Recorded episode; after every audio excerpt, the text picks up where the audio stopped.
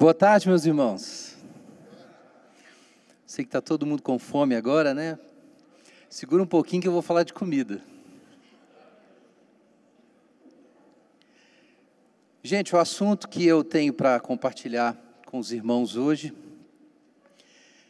é o que é uma comunidade. Eu acho que foi o pastor Armando que disse que ia chover no molhado, né? Todo mundo já falou sobre comunidade. E o pastor Sidney pediu para eu contribuir com uma definição. Mas eu quero, eu quero ajudar os irmãos a pensar um pouco mais profundamente sobre o que significa comunidade, o que é viver em comunidade. A gente precisa se conectar. A Bíblia ensina isso muito claramente, logo no início, quando Deus cria o homem, depois ele diz: "Não é bom que o homem esteja só". A gente foi feito para conexão. Mas o que significa se conectar? E o que significa para a igreja se conectar. O que é uma comunidade cristã? Irmãos, para a gente ser uma comunidade, a gente precisa compartilhar uma vida, trabalhar juntos. Em Efésios capítulo 4, nós lemos assim no verso 16: A partir dele, de Jesus, o corpo inteiro, bem ajustado e ligado pelo auxílio de todas as juntas, segundo a justa operação de cada parte, efetua o seu crescimento para a edificação de si mesmo em amor. Em 1 Coríntios, irmãos conhecem, capítulo 12, é o texto clássico sobre a ideia de corpo de Cristo. E a gente lê lá no verso 12 bem diante. 24 bem diante. Deus formou o corpo de tal maneira que concedeu muito mais honra ao que tinha falta dela, para que não haja divisão no corpo, mas para que os membros tenham igual cuidado uns pelos outros. Se um membro sofre, todos sofrem com ele. Se um membro é honrado, todos se alegram com ele. Irmãos, uma comunidade, em primeiro lugar, é um organismo, ou uma rede simbiótica, a gente poderia dizer. Não sei se já pensaram nisso, mas quando a gente fala que existem membros em uma comunidade, nós já estamos apelando a uma metáfora orgânica. Quando a gente diz que fulano ou ciclano é membro da igreja, membro é um termo que nós usamos para descrever o organismo, para descrever partes de um corpo.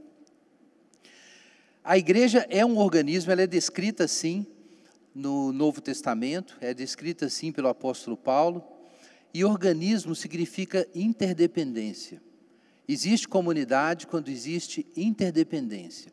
O que é um organismo? No organismo você tem uma totalidade e você tem órgãos e partes diferentes que dependem umas das outras e trabalham de forma complementar. Então eu tenho o coração, eu tenho eu tenho o estômago, eu tenho o cérebro, eu tenho os meus braços e um serve ao outro. E nós trabalhamos de um modo em que a unidade do corpo depende de cada um fazer sua parte. Nenhuma parte do corpo é o corpo. Para você ter o corpo, você precisa ter sincronia, coordenação de tudo.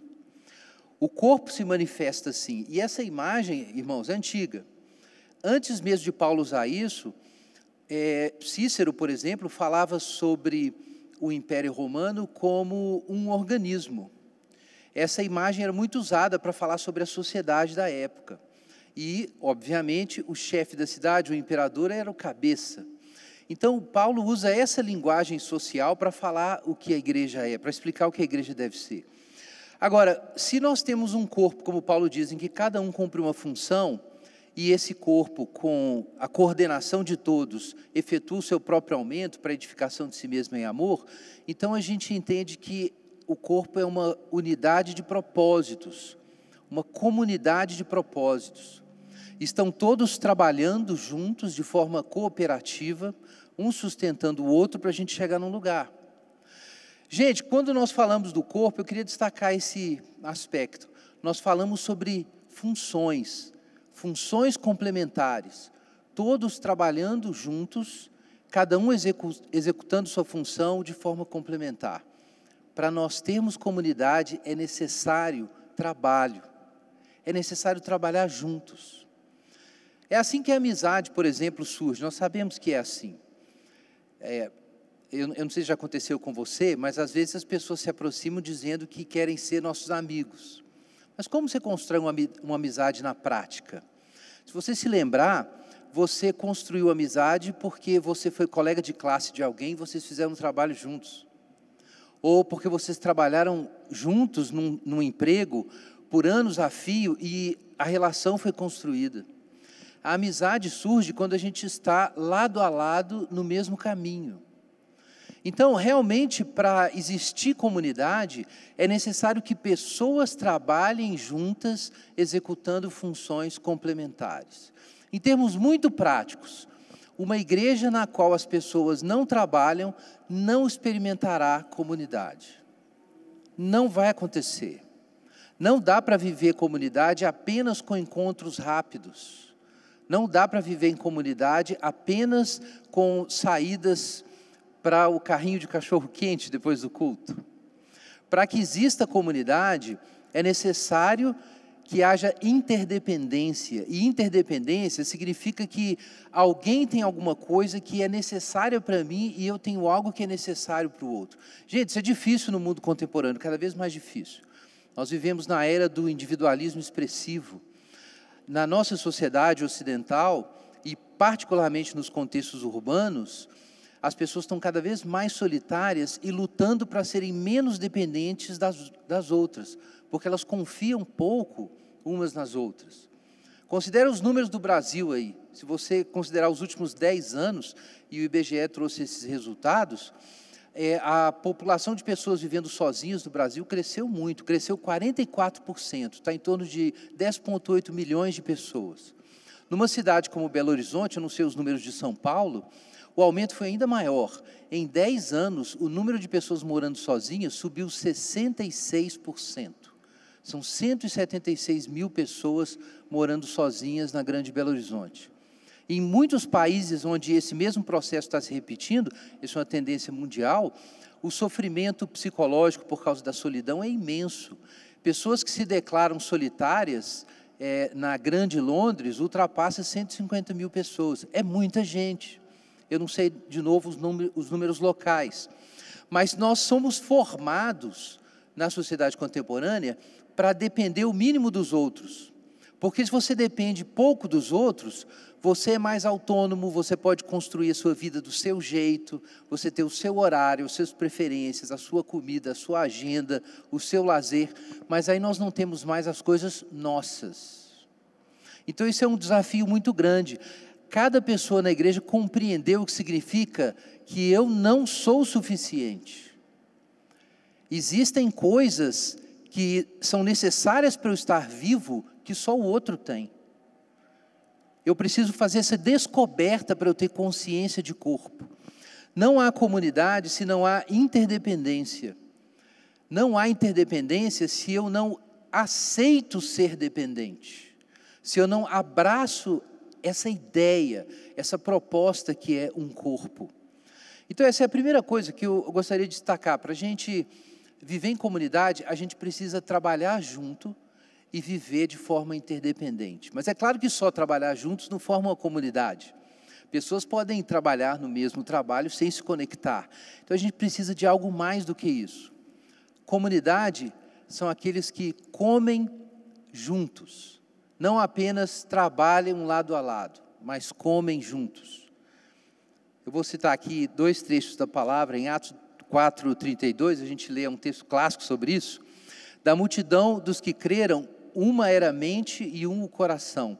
Ninguém considerava unicamente sua coisa alguma que possuísse, mas compartilhavam tudo o que tinham. Então vejam, a gente pode compartilhar uma tarefa, um trabalho, mas para ter comunidade, além disso, nós precisamos compartilhar os nossos bens, aquilo que a gente tem. Isso precisa vir para uma mesa comum, que é a mesa do Senhor. Compartilhar bens. O texto fala sobre compartilhar posses, mas também sobre compartilhar a mente e compartilhar o coração. E essas pessoas não consideravam unicamente suas as suas coisas. Isso é um passo um pouco mais radical do que eu disse antes. Descobrir interdependência significa que, é, já que o outro precisa de algo que eu tenho para ele sobreviver, o que eu tenho não é só meu. E na medida em que eu preciso para sobreviver de uma coisa que o outro membro tem, o que ele tem não é só dele. Isso é difícil de imaginar na nossa sociedade contemporânea. Especialmente se você é um cristão conservador liberal. Como a gente vai pensar nisso?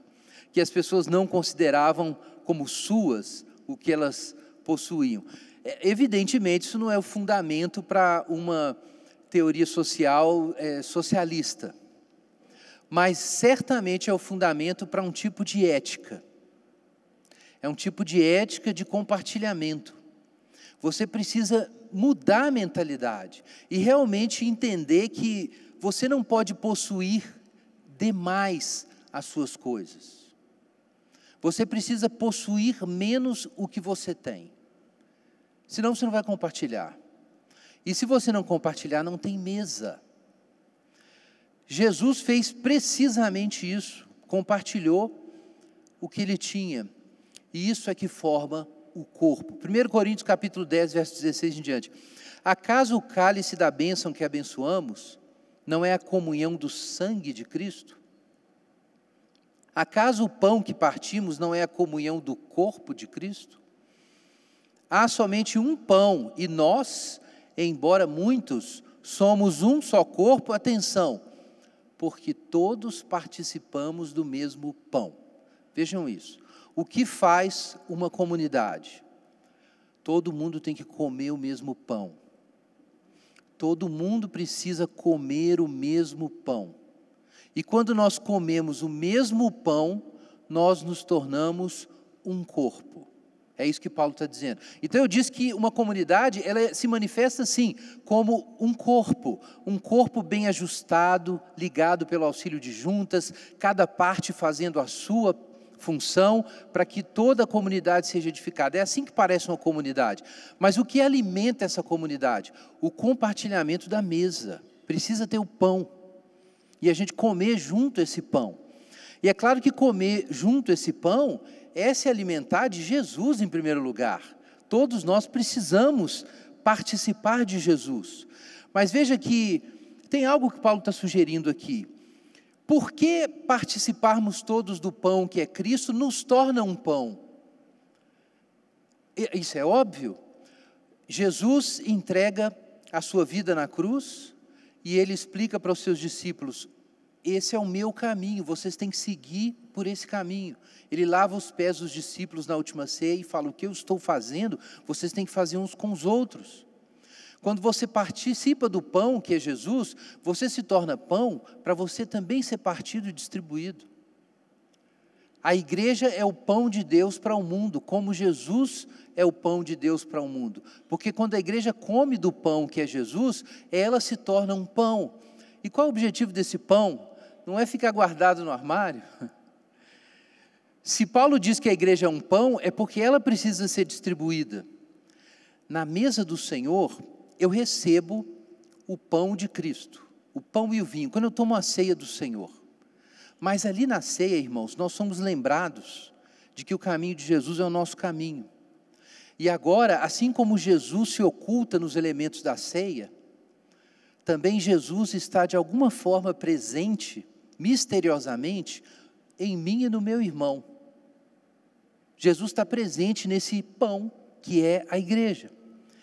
A ceia do Senhor não é apenas o pão e o vinho literal que a gente toma ali. É o pão e o vinho da vida do meu irmão que aprendeu com Cristo e que é partido por mim. Eu como do pão de Jesus para eu ser o pão dos outros. E é isso que a igreja entendeu.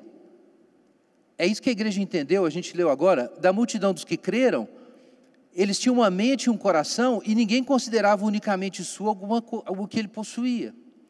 Então a igreja se alimentou de Jesus que deu a vida para ela, então agora ela se parte, ela se distribui, ninguém mais considera o que ele tem seu.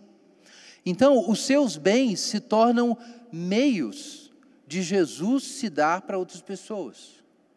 E essa é a experiência quando você está com os olhos abertos na fé. Um irmão te dá um abraço e você descobre que Jesus te abraçou. O irmão se lembra de você numa necessidade e ora por você, e você de repente toma aquela consciência de que Jesus está usando aquele irmão para oferecer orações diante do Pai.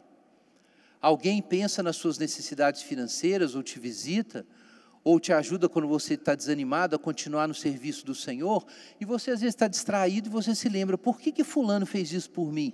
Aí você olha para a vida dele e fala assim, rapaz, é Jesus na vida dele. Mas se é Jesus na vida dele, o pão que é Jesus foi dado para mim quando ele se repartiu. Irmãos, para existir comunidade é necessário que exista um corpo funcionando, com cada um cumprindo a sua parte. Mas para essa comunidade, esse corpo ser alimentado, tem que ter uma mesa. E nessa mesa, o pão que é Cristo precisa ser distribuído. E ele vai ser distribuído na medida que você não considera mais o que é seu, seu. O seu tempo não é seu, o seu dinheiro não é seu, a sua energia não é sua. O que você tem é o que você precisa distribuir. Esse é o pão de Jesus. Agora, irmãos, nesse trecho que nós lemos de Atos, a gente vê que eles estavam unidos não apenas na distribuição dos bens, mas eles tinham uma mente e um coração. Eu queria destacar esse ponto aqui com os irmãos. Para existir comunidade, é necessário que exista um corpo funcionando, que a gente trabalhe junto, é necessário que exista uma mesa, mas nós temos que nos encontrar nessa mesa. Irmãos, a gente se encontrar nessa mesa é a coisa mais difícil. Se encontrar parece fácil, mas não é. Eu nunca vou me esquecer de um pastor há muitos anos que fez uma, teve um debate com um líder e ele fez um questionamento muito duro para esse líder. Ele disse o seguinte: a sua igreja parece uma rodoviária. Tem muita gente andando para lá e para cá, muita gente feliz, muita gente comendo, muita gente fazendo coisas, mas as pessoas estão de fato se encontrando, elas de fato pertencem elas estão passando por ali. E eu lembro que depois que eu, eu vi isso e eu olhei para a minha realidade, para a igreja que eu estava contribuindo naquele momento, e para a minha vida eu falei: meu Deus do céu, eu não estou de fato me encontrando com as pessoas, eu estou passando por elas.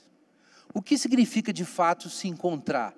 Irmãos, é algo que eu tenho lutado para aprender há anos, eu não posso dizer que eu aprendi ainda, mas o Senhor aos poucos tem iluminado o meu caminho. E eu sei que muitos irmãos andaram mais longe do que eu nisso. Então eu peço que você considere isso para você. Não pense em ninguém, pense em você e no seu círculo de comunicação. 1 João, capítulo 1, a gente lê o seguinte: A mensagem que dele ouvimos e vos anunciamos é esta: Deus é luz e nele não há treva alguma. Se dissermos que temos comunhão com ele e andarmos nas trevas, mentimos e não praticamos a verdade.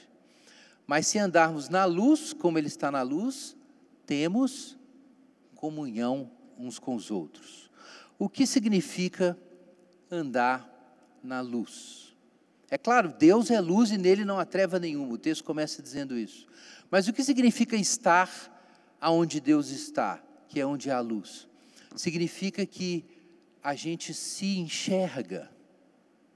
Se você está na luz e contempla a luz de Deus, e a luz de Deus brilha ao redor de você, você vê a si mesmo e você vê os outros.